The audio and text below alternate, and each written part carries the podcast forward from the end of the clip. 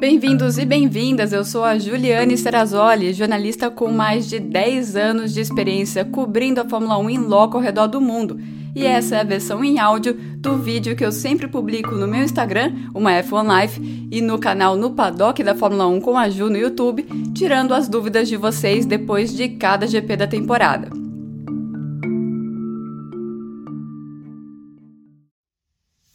E aí, pessoal, mais um Gil Responde, agora falando sobre o GP da Espanha. Muita gente perguntando se a Red Bull errou na estratégia, se tinha alguma maneira do Max Verstappen vencer essa corrida. Bom, eu acho que não. Essa é a resposta mais curta, mas eu vou explicar por quê. Primeiro, uma perguntinha que to todo final de semana o pessoal fez uh, no Instagram, principalmente, por que, que a gente tinha o safety car vermelho, o safety car da Mercedes e não o da Aston Martin, eles não iam revezar. Eles vão revezar, mas não é um, um Aston Martin, um Mercedes. Isso aí é o Toto Wolff com o Lawrence Stroll que vão definir quem, quem vai para cada corrida, mas o, o safety car da Aston Martin vai voltar sim, fiquem tranquilos. Eu sei que muita gente gosta daquele safety car verde da Aston Martin, mas indo aí para a estratégia.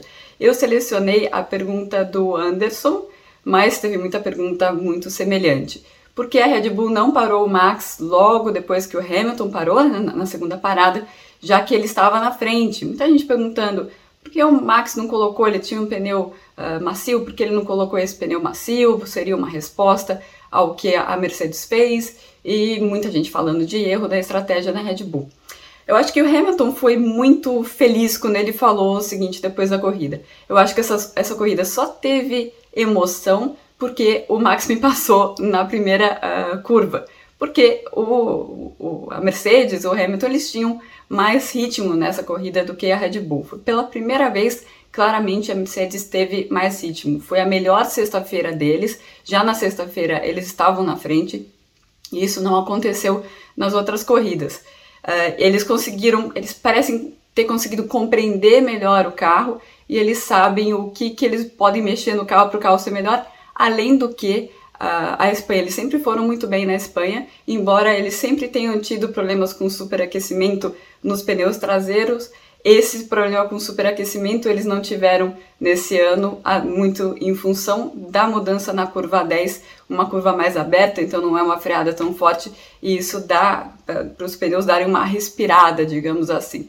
Então, uma série de fatores fez com que a Mercedes fosse melhor nesse final de semana e aí, quando você tem um, não tem ritmo, é um pouco difícil você responder com estratégia.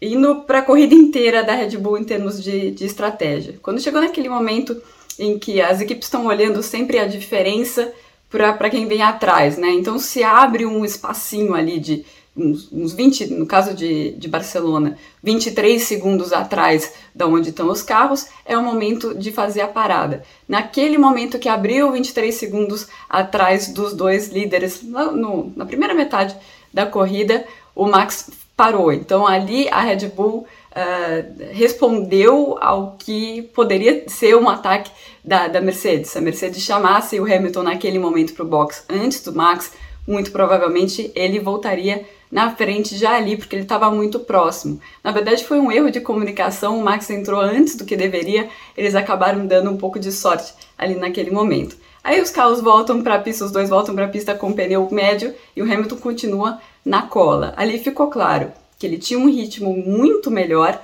eu vou explicar isso um pouco mais para frente, mas não era bom o suficiente, melhor o suficiente para que ele conseguisse passar. Ele chegava com 0,9 na entrada da curva, da, da, entrada da reta, né, na saída da última curva, e não, não era o suficiente com o DRS para uh, passar o Max, nem para colocar de lado na primeira freada. Ali ficou claro o que a, a Mercedes tinha que fazer, tinha que colocar ele com a limpo, né, com, sem, com pista limpa, para ele conseguir imprimir o ritmo dele e aí passar o Verstappen na pista.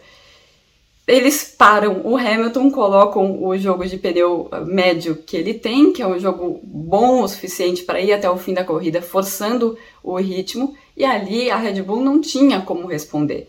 Eles não tinham um jogo de pneu médio, então eles não podiam repetir a mesma estratégia. Se eles parassem na volta seguinte, já tinham perdido a posição, eles já tinham levado o undercut, porque o ritmo do Hamilton era muito melhor, e ele só tinha um pneu macio que o, o, o Max ia sofrer para ir até o final com aquele pneu macio. Então não tinha o que fazer. Eles tinham que ficar ali e torcer para o pneu do Hamilton acabar antes que ele chegasse no Max Verstappen. Até o, Max falou, eh, eu acho que se fosse o contrário, que seria até meio estranho, né? Você tá na liderança do GP da Espanha, super difícil ultrapassar, você não cede posição de pista pensando na estratégia lá na frente. Se você tá na frente, você não vai parar. Mas vamos supor que a Red Bull decidisse ser super agressiva e decidisse parar o Max antes do Hamilton parar. Mesmo assim, o que o Max avalia que aconteceria é que o Lewis ficaria na pista, não pararia e conseguiria ficar na frente dele. Por quê? Porque ele tinha realmente muito mais ritmo. Por isso que não dá para falar em erro da Red Bull, é, e sim mais uma estratégia agressiva da, da Mercedes, era basicamente também a única saída que eles tinham, a única jogada que eles tinham para uh, ganhar a corrida. O que nos leva à pergunta do Gabriel, uh, de que a Red Bull sabia que o ritmo da Mercedes com pneu médio era muito melhor. Voltando ao meu vídeo anterior do GP de Portugal, eu já comentei sobre isso. A impressão que dá é que sempre que se coloca o pneu mais duro, então pode ser o do médio para o macio, do, do médio para o duro, mas sempre nesse momento da corrida a Mercedes cresce e isso obviamente a Red Bull já percebeu. O Max diz que ele percebeu que a corrida dele estava muito complicada quando o Hamilton, principalmente quando ele colocou o pneu médio, então logo depois da primeira parada dele, ele conseguia ficar no DRS o tempo inteiro. Para alguém conseguir, para um piloto conseguir ficar na zona de DRS no GP da Espanha, que é o GP, a pista é muito difícil de se seguir um piloto bem próximo do outro. Se você consegue isso, é porque você tem muito mais ritmo. Então ele percebeu, nossa, esse cara aqui tá com um carro muito mais rápido do que o meu e vai ser difícil segurar essa vitória. E foi, parece mesmo que tem essa questão. Quando eles mudam para o pneu um pouco mais duro, a Mercedes cresce para cima da Red Bull.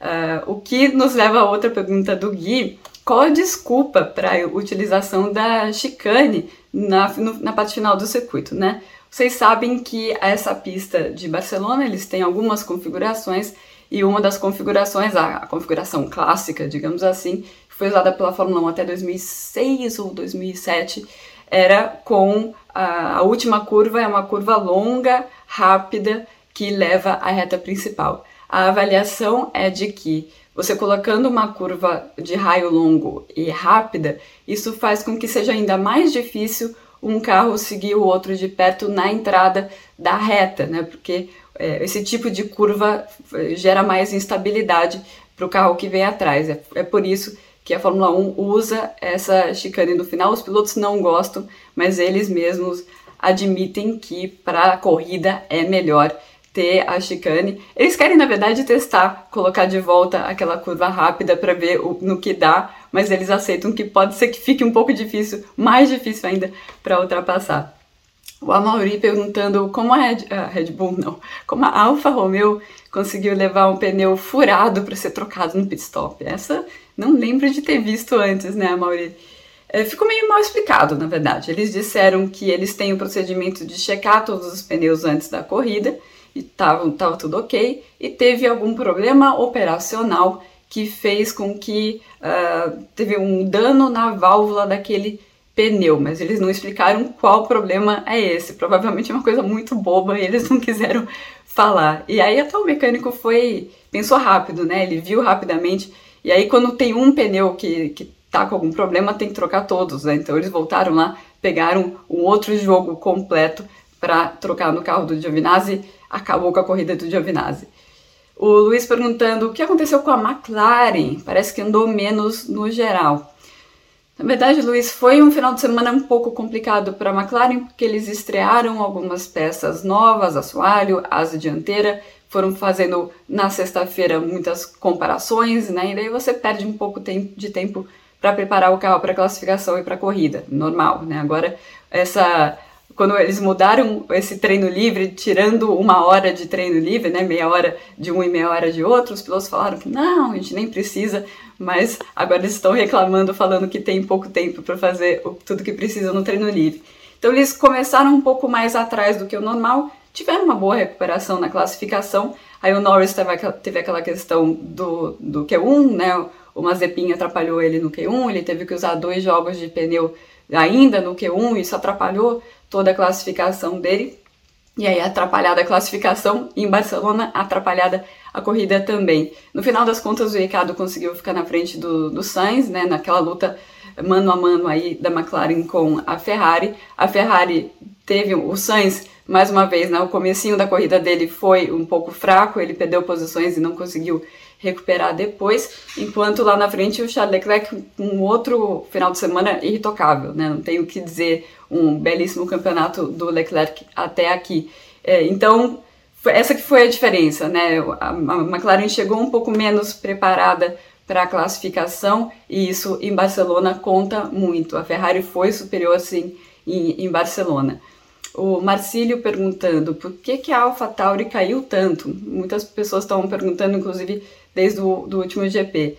Eles achavam em Portugal que era alguma coisa, porque o vento, a pista é muito complicada, por isso que eles não tinham ido bem. E eles ficaram um pouco mais, é, mais preocupados agora com o desempenho que eles tiveram em Barcelona, que Barcelona é uma pista que não mente, né? E não teve muita variação de vento, não teve tanto climaticamente, não foi uma corrida normal.